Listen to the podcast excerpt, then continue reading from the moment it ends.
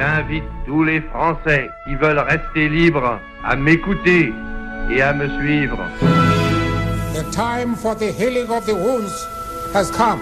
La bestialidad imperialista. Bestialidad que no tiene una frontera determinada ni pertenece a un país determinado. Musique de l'histoire. Bête, bête, dar, dar, zanga, zanga, The Battle of France is over. The Battle of Britain is about to begin. I have a dream today. Ein Berliner. Vive la France, libre dans l'honneur et dans l'indépendance. Musique de l'histoire. Tarek Kaye. Bonjour à toutes et à tous et bienvenue dans Musique de l'Histoire, votre magazine estival sur RFI qui vous parle toutes les semaines de musique, de politique et d'histoire et qui vous accompagne donc tout au long de ce mois d'août.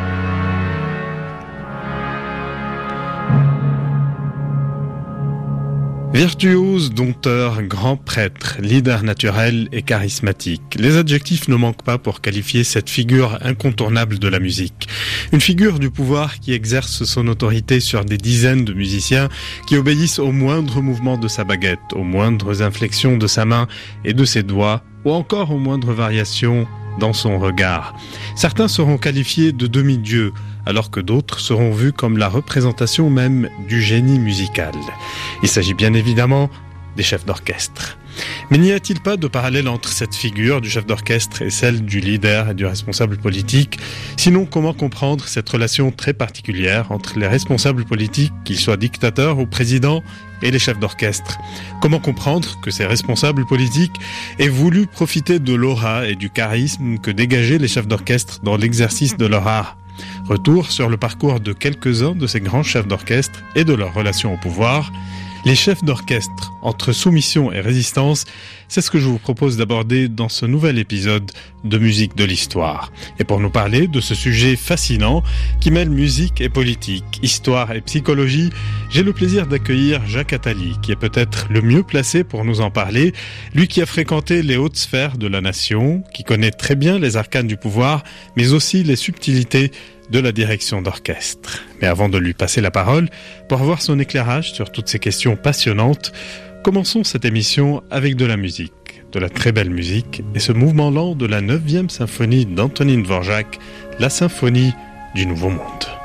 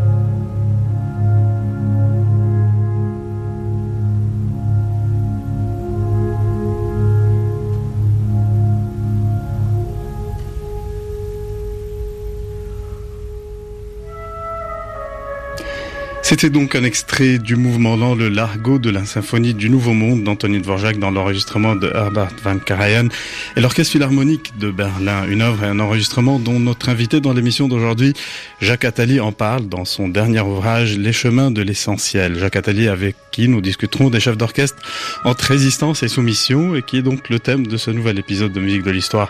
Bonjour Jacques Attali. Bonjour. On ne vous présente plus, vous êtes économiste, écrivain et haut fonctionnaire, conseiller spécial de François Mitterrand de 1981 à 91. On vous doit plus de 70 ouvrages allant des mathématiques aux théories économiques, aux essais, aux romans, aux biographies jusqu'à la musique. Et puisque c'est elle qui nous intéresse principalement aujourd'hui, je cite votre dernier ouvrage qui a été publié récemment, Les chemins de l'essentiel aux éditions Fayard, sorte de best-of des lectures, des musiques, des œuvres d'art ou encore des films à lire, à voir et à écouter Absolument. Je précise également que vous êtes avec Patrick Souillot, chef d'orchestre de l'Orchestre symphonique universitaire de Grenoble. Patrick est directeur d'orchestre de Grenoble et moi je suis chef invité de cet orchestre comme de beaucoup d'autres à travers le monde. Et je dois beaucoup à Patrick pour avoir commencé il y a 15 ans ce métier, ou disons cette euh, activité annexe. Euh, je commence cette émission euh, non pas avec les chemins de l'essentiel, mais avec Bruit, votre ouvrage paru en 1977 et dans lequel vous vous êtes attardé sur le chef d'orchestre et sur son rôle. Vous écrivez, je vous cite, Le chef est comme un acteur qui se donne en spectacle devant deux groupes de spectateurs, les musiciens sur lesquels il doit exercer son ascendant et les auditeurs qui assistent de dos au spectacle qu'il donne face à des musiciens. Le public pénètre ainsi comme par effraction dans une prise de pouvoir, spectacle de spectacle, comme une sorte de voyeurisme s'exerçant sur une tyrannie, sur l'exhibition d'une domination, ainsi, le politique donne aux citoyens le spectacle de sa capacité à maîtriser l'État. On voit bien les liens que vous dressez entre le chef d'orchestre et euh, l'homme politique. Oui, j'ai écrit ce texte il y a 40 ans. Je n'avais pas à cette époque euh, expérimenté le métier de chef d'orchestre et je, je, je, persiste et signe. C'est exactement ça. Tout en sachant qu'il faut quand même préciser plusieurs choses. Premièrement, le chef d'orchestre n'apparaît qu'au 19e siècle. Mhm. Il y avait quand même des pouvoirs avant. Euh, deuxièmement, le métier de chef d'orchestre, c'est trois métiers différents trois activités assez différentes. La, première consiste à étudier la partition, la comprendre, la lire, euh, sa grammaire, sa, structure, et ça c'est un, métier euh, assez complexe dans lequel chaque euh, chef d'orchestre inscrit ses propres notations, ses propres références qu'il a envie d'en faire, soit qu'il gardera sous les yeux s'il dirige avec la partition, soit qu'il mémorisera s'il dirige sans partition. La deuxième partie, la plus importante, c'est les répétitions sont les répétitions. C'est le moment où le, le, chef se rencontre avec l'orchestre, où il, il se jauge, s'ils n'ont jamais travaillé ensemble, où il se juge, où il travaille, il essaie de définir ce que doit être minutieusement à chaque moment euh, l'œuvre, mais le chef, ne, en général, ne parle pas des notes, ne dit pas vous jouez faux, parce qu'en général, c'est pas le cas, mm. même si ça arrive. Mais il doit donner une couleur, un rythme, une mélodie, dire quand il veut des roues bateaux, etc. Et puis il y a l'autre moment, le concert proprement dit.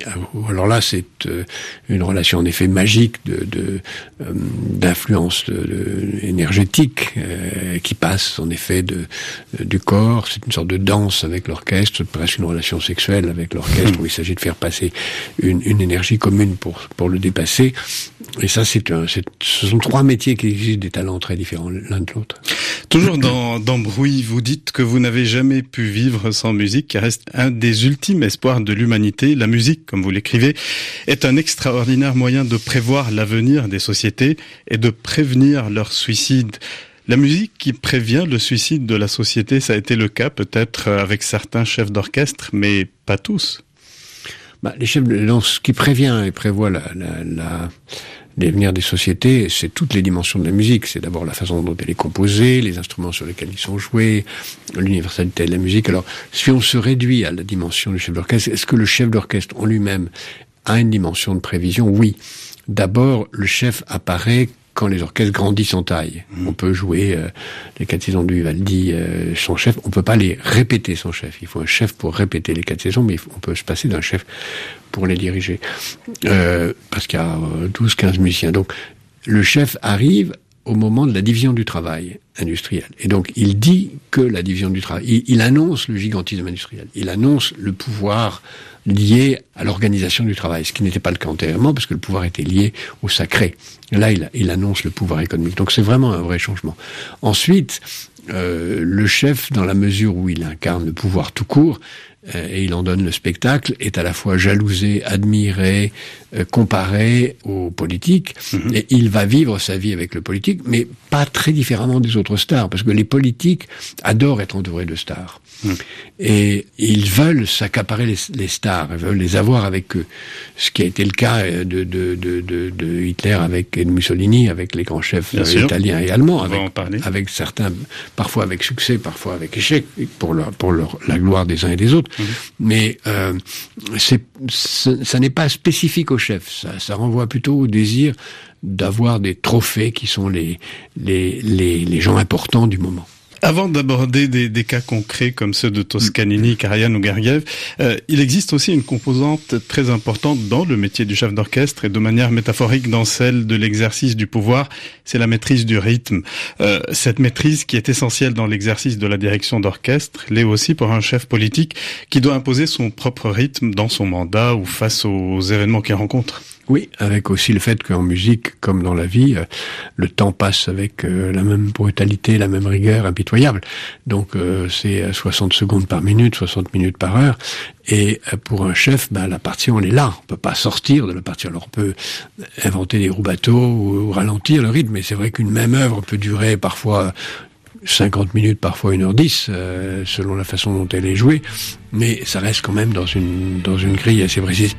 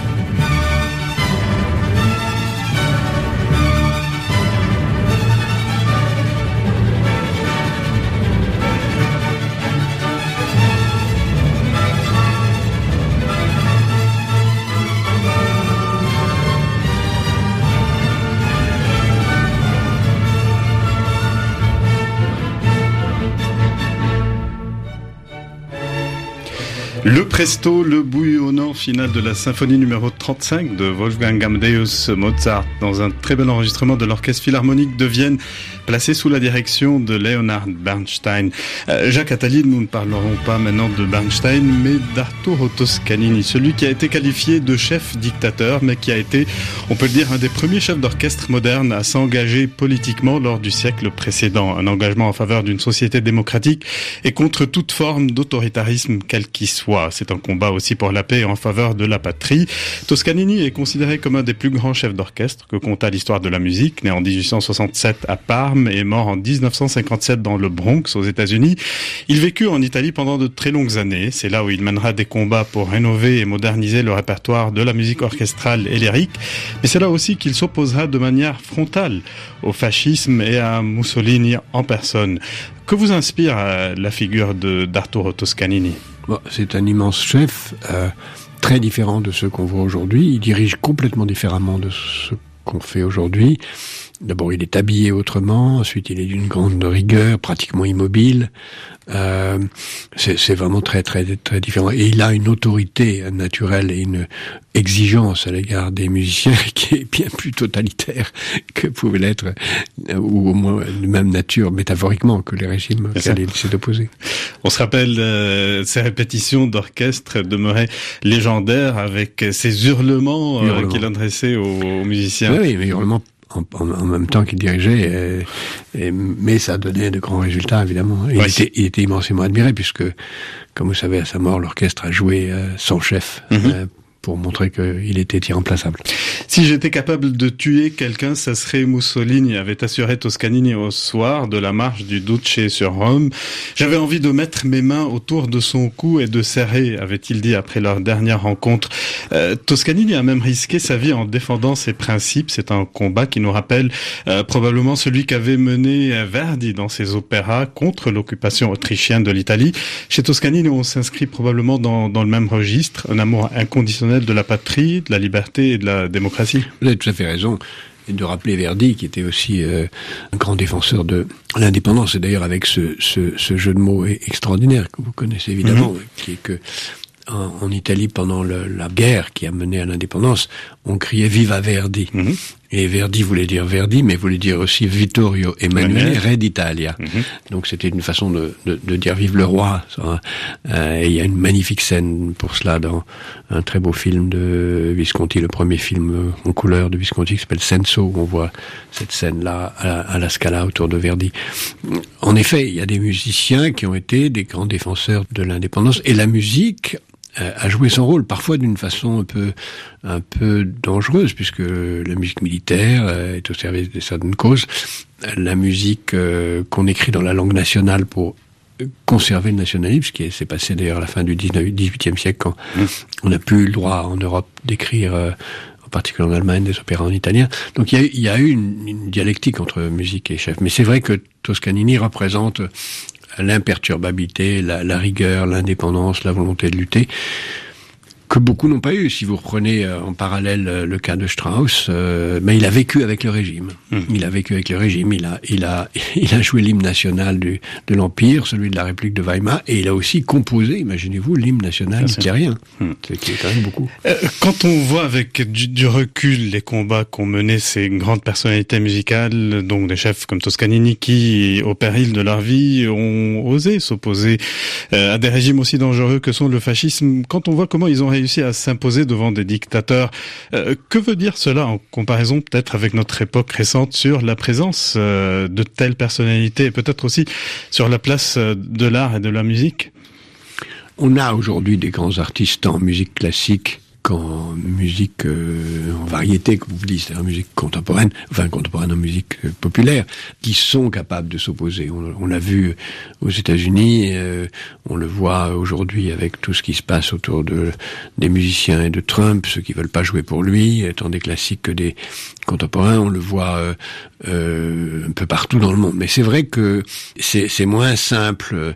D'abord parce que les, les, dictateurs hésitent moins à mettre les grands chefs en prison. Hein on a on a eu des, grands musiciens en prison en Chine, euh, dans certaines dictatures d'Amérique latine, il y a eu des pianistes qui ont été torturés. Euh, euh et qui ont eu les mains, les bras cassés. Euh, c'est le cas de Estrella ou de, de Tsifras, qui était aussi torturé très jeune. Enfin, il y a, tous les cas de figure existent.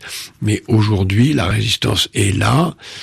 On peut peut-être dire qu'il y a, euh, sauf exception, une plus grande indulgence à l'égard des dictatures de la part des chefs. Arrêtons-nous à présent, euh, Jacques Attali, euh, avec Arturo Toscanini, qui a enregistré bien évidemment les plus belles pages orchestrales et lyriques.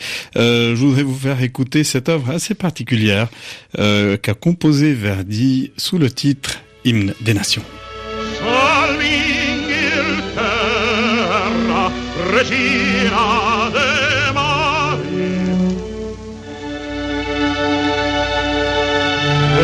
quell'antico di libertà. Sa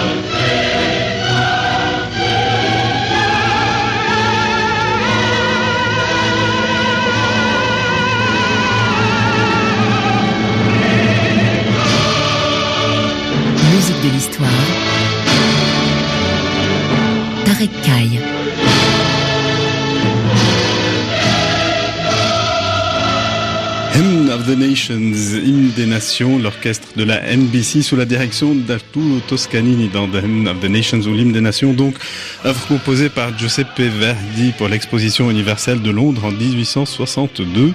Dans cette cantate, Verdi citait les thèmes d'hymnes nationaux tels que le God Save the Queen, la Marseillaise, l'hymne de Mameli, l'hymne italien, que Toscanini alla jusqu'à changer certains de ses vers en transformant le O Italia Patria Mia, O Italie ma patrie, en O Italia Patria Mia Tradita, O Italie ma patrie trahie. Toscanini rajoutera à cette œuvre l'international et The Stars Spangled Banner, l'hymne national américain. Tout cela rappelle donc le combat qu'il mena contre le fascisme durant euh, de très longues années. Euh, Jacques Attali, en totale contradiction avec Toscanini, euh, il y a le chef allemand Wilhelm Furtwängler qui vécut à la même époque que le maestro italien et qui avait subi quant à lui le régime nazi Furtwängler qui n'avait pas quitté son Allemagne natale en dépit des offres qui lui ont été faites et notamment celle de Toscanini pour lui succéder à la tête de l'orchestre philharmonique de New York. Ce chef allemand donc a été accusé d'avoir pactisé avec le Troisième Reich malgré la résistance quelquefois assez discrète qu'il menait. Euh, C'était le chef euh, d'orchestre préféré de Hitler, avec qui il conversa. Des documents le montrent même en train de diriger sous le drapeau nazi. Euh, Considérez-vous que le regard qu'on porte sur le passé de Furtwängler dans l'Allemagne nazie est, injuste? Il y a une très belle pièce de théâtre sur ce thème, qui où on voit un colonel américain, un juif d'ailleurs à mon souvenir, qui est chargé de- d'enquêter sur Furtwängler et qui dialogue avec Furtwängler. Et on voit bien que euh, en effet, n'a pas été un nazi euh, acharné, ni même, c'est même rarement exprimé, mais il a, il a refusé de partir et, il a, il a collaboré sans aucun doute. Et c'est une tâche sur sa carrière de cet immense chef d'orchestre. On ne peut pas euh, l'accuser d'avoir été un criminel de guerre, mais il il a laissé mettre sa immense réputation au service d'un monstre. Mais dans les procès de dénazification qui ont eu lieu euh, après la deuxième guerre, euh, il y a aussi on parlait justement de euh, qu'au cours de sa carrière, Furtwängler avait défendu euh, la présence de musiciens juifs dans son orchestre et justement il s'était opposé au régime nazi avec euh, le cas Hindemith en prenant la défense de Hindemith et ce qu'on appelait la musique dégénérée à l'époque. Absolument, absolument. Il a, il a tenté de l'intérieur de défendre le régime. Un peu comme Strauss a tout fait pour conserver le droit de travailler avec euh, Stéphane Zweig comme euh, librettiste et que il était très fâché qu'on lui interdise, mais enfin il il l'a accepté. Il défend, mais en même temps il cède. Voilà. On peut euh, aimer la musique, l'interprétation de Furtwängler, sans pour autant euh, aimer euh, son parcours et ses avis personnels. C'est ce que vous avez choisi comme musique dans votre ouvrage Les chemins de l'essentiel, en, en, choisissant un enregistrement, très bel enregistrement de la troisième symphonie de Brahms, dirigée par Furtwängler à la tête de l'orchestre philharmonique de Berlin. Voici un extrait.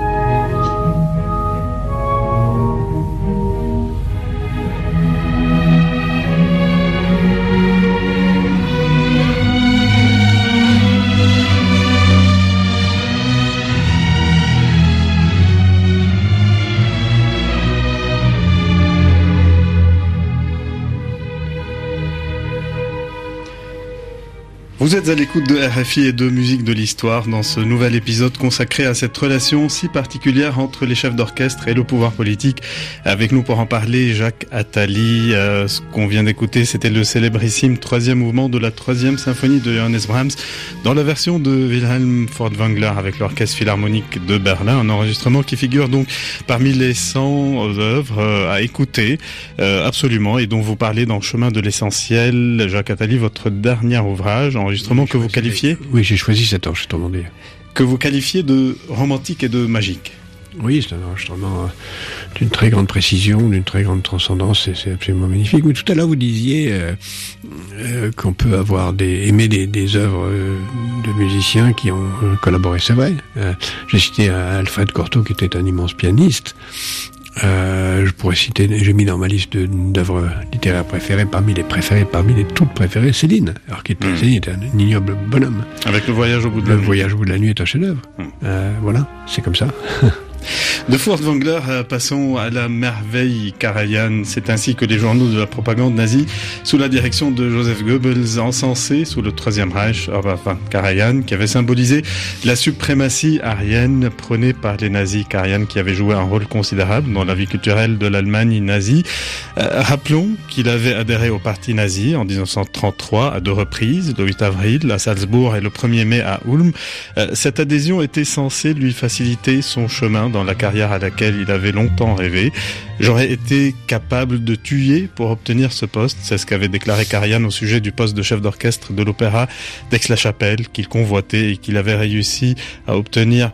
Euh, Est-ce suffisant, Jacques Attali, pour oublier cette adhésion? Je n'aime pas du tout euh, Karajan.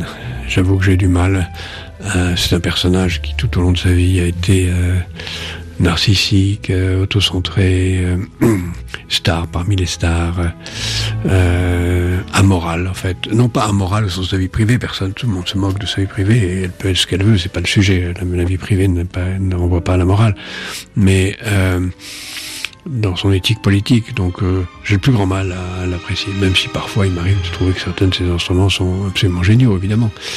Mais vraiment, c'est le, c'est le, c'est le musicien collabo dans toute sa grandeur. Encore une fois, j'ai cité aussi Alfred Cortot dans cette catégorie. Euh, Faut-il, dans le cadre de Karajan, justement dissocier entre l'artiste et l'homme pour ne regarder que le génie qu'il a été? Suis pas sûr parce que bon, c'est un génie comme chef, mais enfin, faut pas exagérer. Les chefs, c'est, moins important que les compositeurs. C'est important. Euh, Si vous voulez, si vous voulez prendre un génie, c'est Mahler, c'est Strauss parce qu'il compose, c'est Bernstein parce qu'il compose parmi les chefs. Mais un chef qui compose pas, euh, si vous me donnez une seconde, il y a une histoire drôle que les chefs qui se racontent entre chefs. Euh, c'est, plusieurs chefs qui discutent entre eux pour savoir quel était le, le meilleur d'entre eux.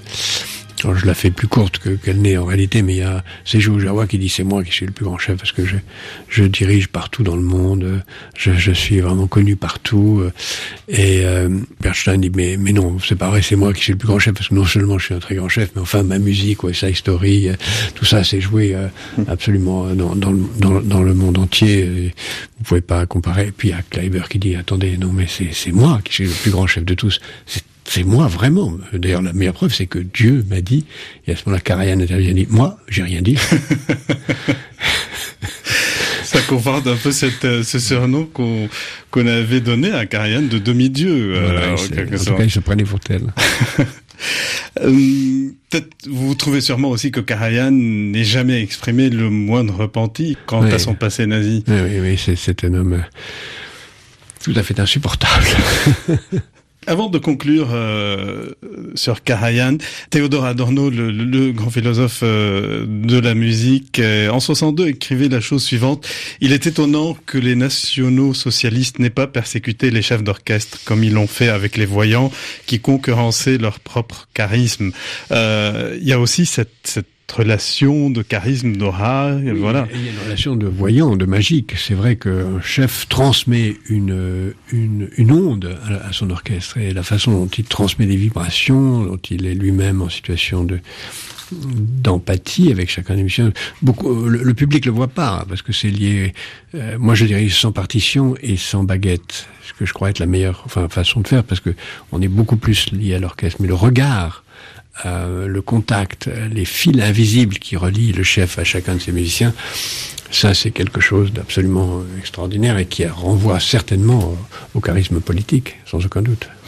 Vous parlez, Jacques Attali, de contact de fil invisible. Écoutons euh, Herbert van Karajan, qui parle quant à lui d'âme collective propre à, à l'orchestre.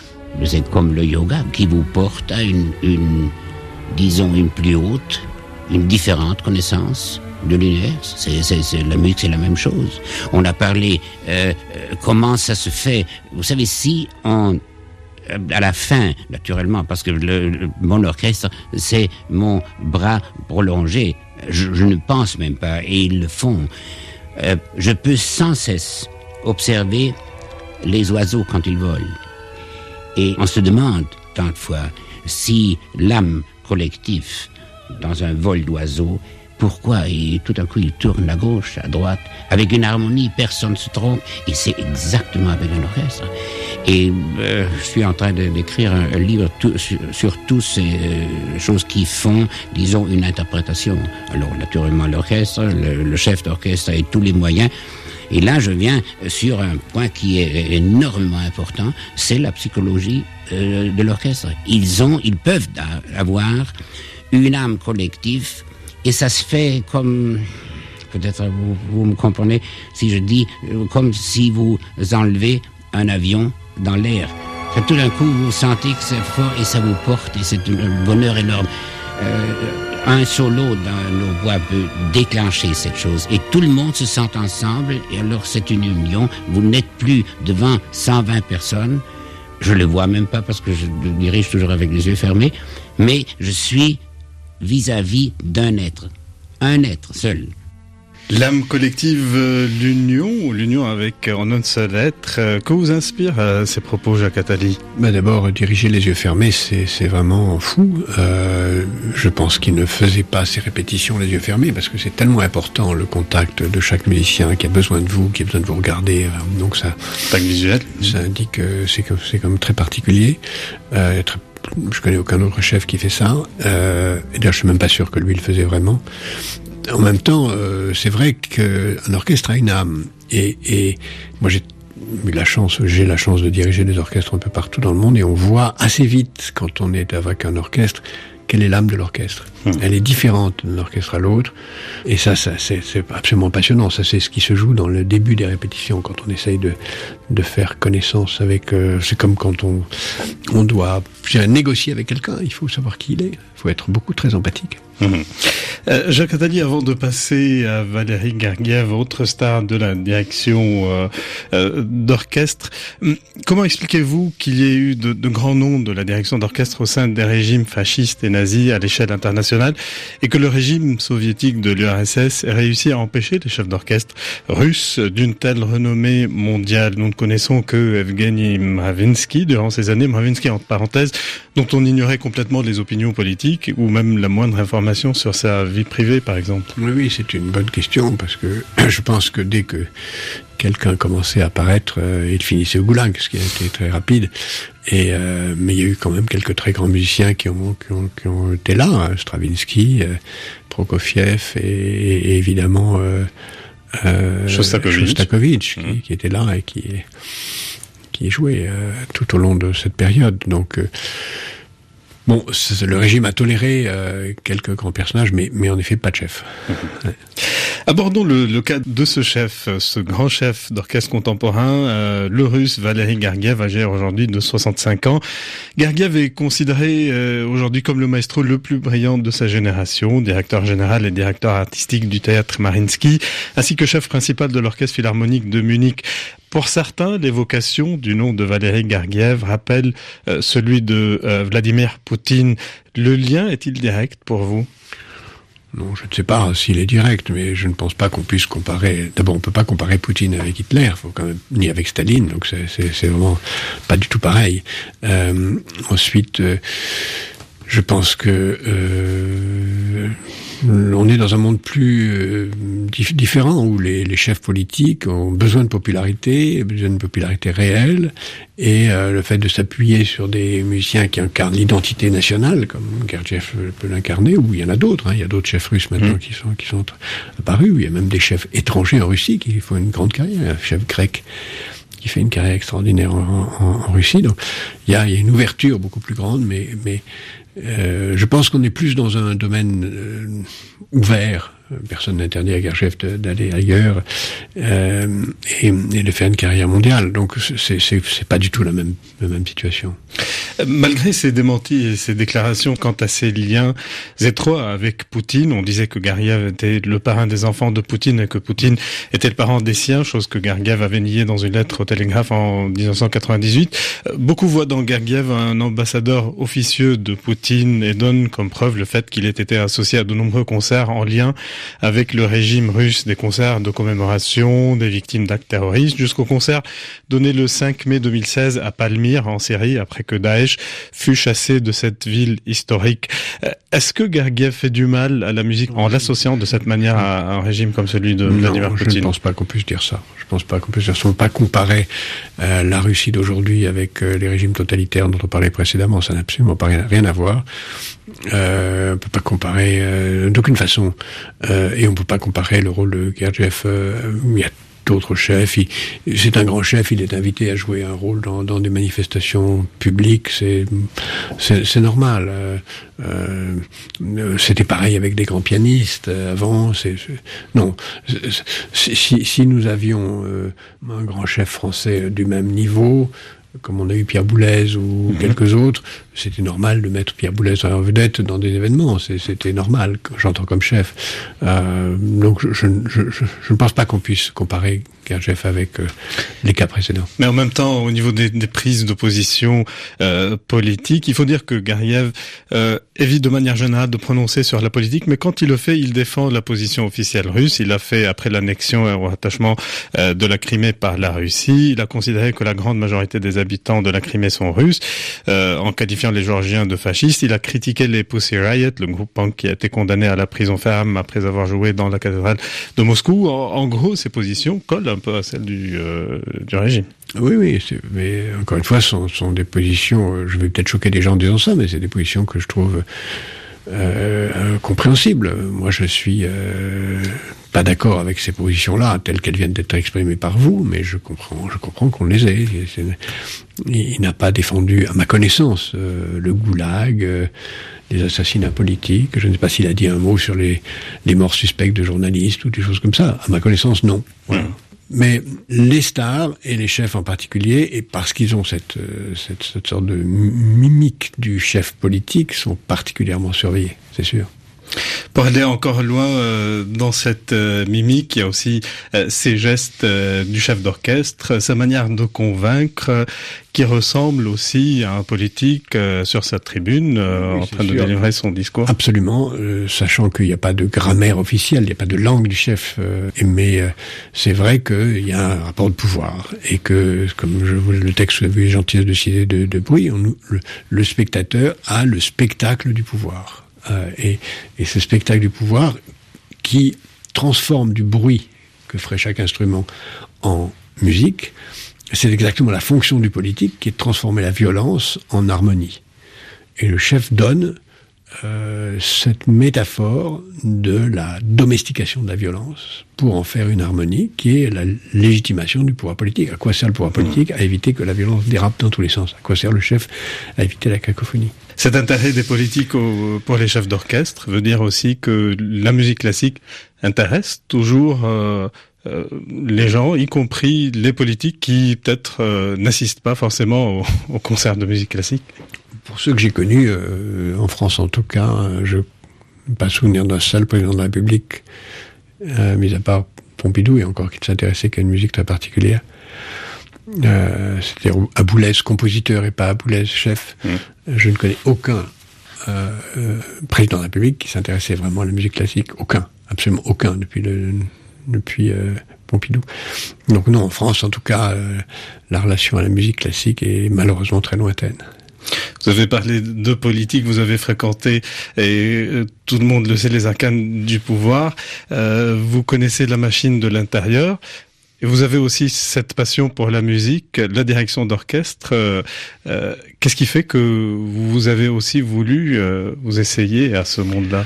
Bah, C'est un rêve d'enfant. J'ai toujours rêvé d'avoir une autre vie qui était d'être chef. Je me souviens qu'un des premiers souvenirs de mon enfance très jeune, c'est quand mes parents m'avaient emmené voir un concert d'un enfant prodige, chef, Roberto Benzi. Et ça m'a vraiment donné envie. Donc j'étais mauvais pianiste. Et puis quand il y a une quinzaine d'années, on m'a proposé de le faire. J'ai dit non, puis j'ai dit oui, puis j'ai eu la chance d'avoir Patrick Souillot qui pour m'encourager, puis un très jeune chef qui a été mon prof pendant longtemps et qui est devenu un des chefs les plus importants français d'aujourd'hui, qui est François-Xavier Roth, avec qui j'ai travaillé avec bonheur pendant deux ans. Et puis voilà, donc euh, c'est un plaisir. Donc quand on m'invite, je le fais. Et, et c'est en effet, la raison pour laquelle je le fais, c'est que c'est très difficile et que je n'ai pas de don particulier et que donc euh, ça, ça exige un travail fou, mais en même temps rentrer dans l'intérieur de la musique, être avec un orchestre, je l'ai fait encore la semaine dernière, être dans un orchestre euh, et, et le diriger, c'est indicible comme plaisir, indicible.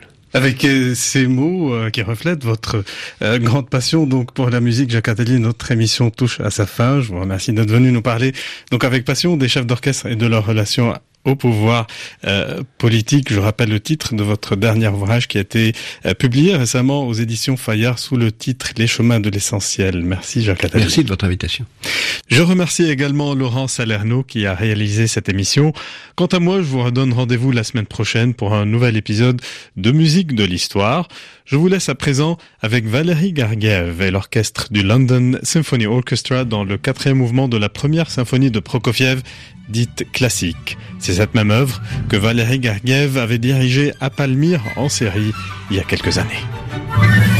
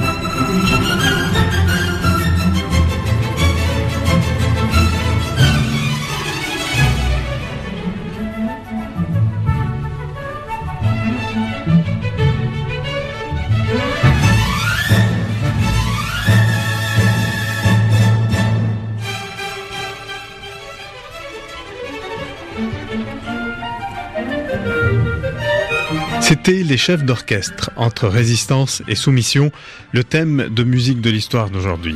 La semaine prochaine, avec mon invité Claude Carrière, président d'honneur de l'Académie du Jazz, nous verrons comment le jazz a servi durant les années 50 et 60 comme arme diplomatique.